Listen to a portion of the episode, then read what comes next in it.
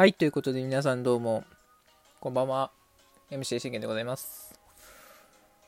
さあ、今日もね、野球デイということで、えー、やっていきましょう。えー、先ほどはね、生放送来ていただき、えー、野球実況来ていただいてありがとうございました。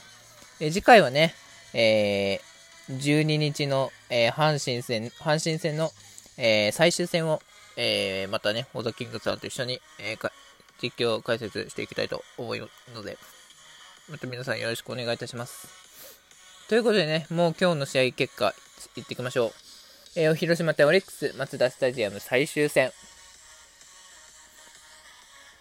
結果、オリックス5対2で勝利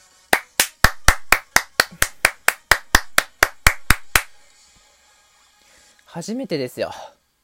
多分、交流戦初めてじゃないですか、3立てしたの。うん。いや、でも、まあ、苦しみましたね。やっぱ昨日と一緒でね。あの、今日の、あの、この勝利は、あの、苦しんで勝った勝利なんでね。じゃあ、そのね、苦しんで勝った勝ち試合を振り返っていきましょう。えー、オリックスの選抜は、えー、宮城くん。今日ね、えー、5勝目をかけて投げました。えー、前回の4勝目はね、もう7回、えー、完璧なね、えー、投球で、えー、4勝目を挙げて、挙げたというね、試合でしたけれども。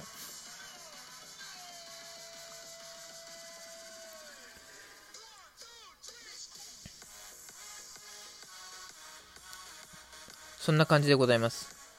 あのー、対する相手は、えー、アンダーソン。前回はソフトバンク相手に、えー、7失点を許すというね、あの、大乱調した、えー、アンダーソンでしたけれども、さあ、果たして今日はね、アンダーソンも4勝目をかけて、えー、投げるというね、ピッチングでございました。それでは振り返っていきましょう。えー、まず、オリックスの攻撃。えー、福田空振り三振、宗優馬セカンドゴロ、杉本裕太郎空振りの三振、これでスリーアウト、三者凡退。なぜかね、あのー、杉本がね、3番に入ってるんですよ。あの、吉田正尚が、今日ね、あの、スタメンから外れてるんですよね。だからそれのせいも多分あるのかなと思うんですよね。うん。で、3番にまさかの杉本を持ってくるというね。うん、打たねえのにな。あのこれに関しては何やってんだって言いたいですけれどもね。えー、それでは、1回の裏、えー、宮城くんの立ち上がり、えー、野間をファールフライ、えー、菊池涼介ライトフライ、中村奨成をセカンドゴロ、スリーアウト。ここまずワワン、ツー、スリーとテンポよくね、三者凡退取りましたね。うん。うん、えー、2回、えー、オリックス。えー、マッカーシーセカンドゴロ。えー、T 岡でライトフライ、ツーアウト。えー、伏見寅威。空振りの三振、スリーアウトということでね。まあ、その、なんだろう、伏見寅威も、あのーここでやっぱり一発で打ってほしかったですけど、まあ一発打てるようなバッターじゃなかったんでね、あの、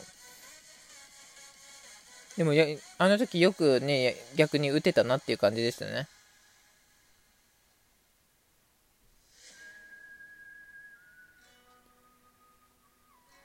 そんな感じでございます。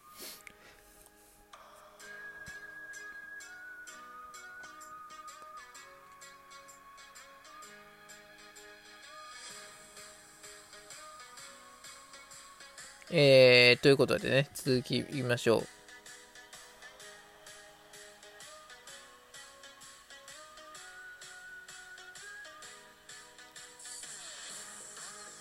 えー、3回、3回じゃないですね、2回の宮城くんのピッチング。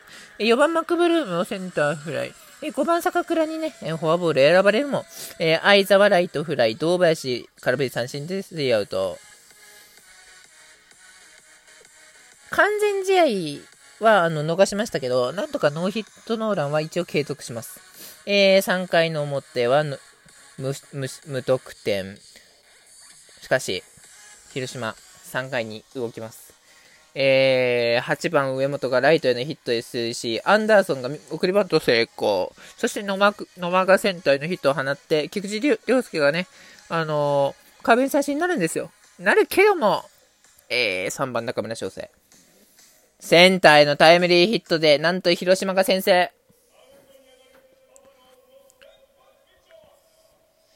これは、なんて言うんだろうな、あの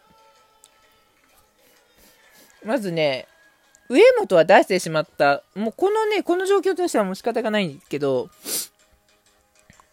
まあ、アンダーソンにね、まあ、送りバントされましたけど、二塁で。でもここでは、ね、アンダーソンで愛してワンアウトじゃないですか。これも野間の時になぜダブルプレーが取れなかったのかって話なんですよ。ダブルプレー取れてればこれでスリーアウトでね、あの無失点だったわけじゃないですか。でも、ここで野間にヒットを許したことによって、まあ、菊池は三振したけど中村翔成にヒットを許してしまったっていうね、あのー、ここはもうね、ちょっと反省しなきゃいけない点ですよね。えー、しかし4回にもオリックスが追いつきます。なんと、えー、福田周平がレフトへのヒットを放ち、えー、見事送りバントをね、胸胸が成功させ、杉本裕太郎がレフトへの同点タイムリーヒットでオリックス同点。まあ、これは、あの、ぼってぼての当てた球だったんですけども、それをにしっかり杉本が当てたっていう、だからこれは杉本を褒めるんではなく、あの、走った福田を褒めるべきなんですよね。うん。だから杉本はこれ何一つ仕事しないんですよ。あの、当たった球がしっかり、あのね、サード、サードから、サード方向抜けてったっていう話なんですよ。そういうだけの話です。はい。で、マッカーシー、T 岡田と、えー、スリーアウト。えー、ここからね、5回まで、えー、1-1が続きます。えー、しかし6回。もうこの時、宮城くんの、えー、ピッチングは、球数はすでに82球でした。その82球の宮城くんから、えー、マクブルームがセンターへポテンヒットを放ち、えー、5番坂倉、レフトへ勝ち越しタイムリーツーベースで広島逆転許しました。ちょっとね、だからその変化球がね、入らなくなってきてたんですよね、若干ね。宮城君が。うん。でもここで宮城君は切り替えなきゃいけなかったんですよ。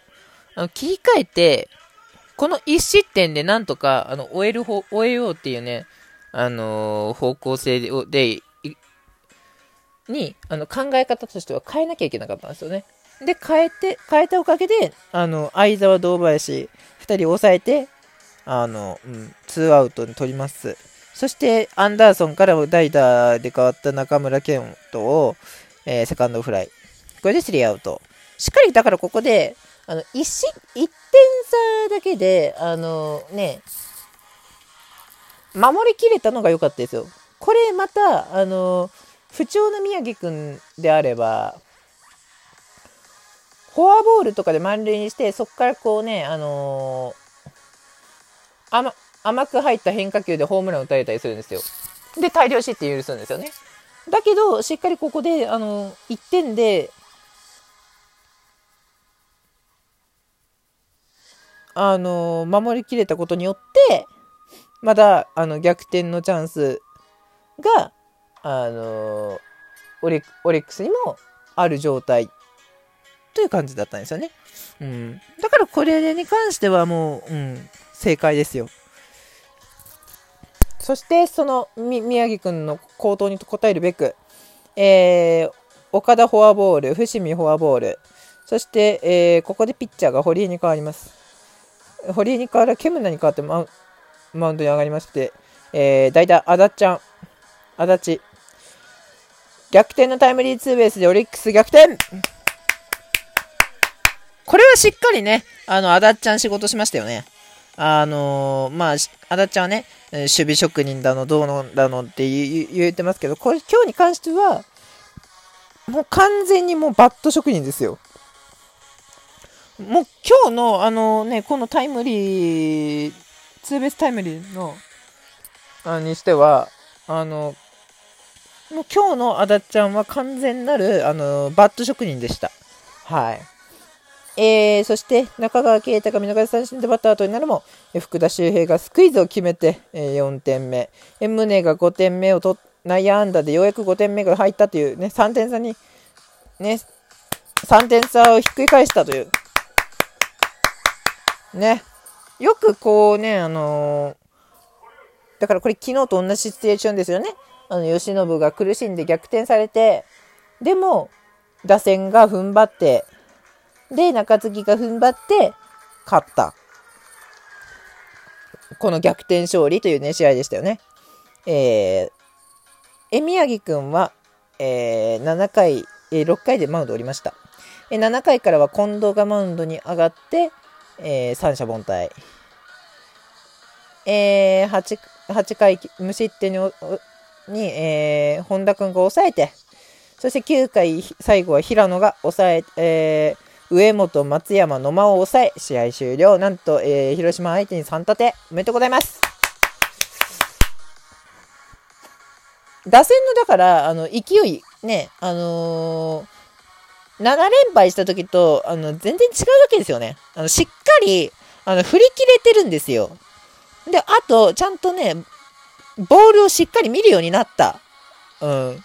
野口くんとかが。だからそういうのが、こう、ね、勝因として大きいですよね。まあ、な、何せね、宮城くんは本当に苦しいピッチングでしたよ。その苦しいピッチングの中、あの、昨日の吉信と同じね、勝ち方ができたっていうのはすごい良かったです。えー、火曜日からはヤクルト戦、あの、日本一思い出しますね。えー、やり返しましょう。終わります。ありがとうございました。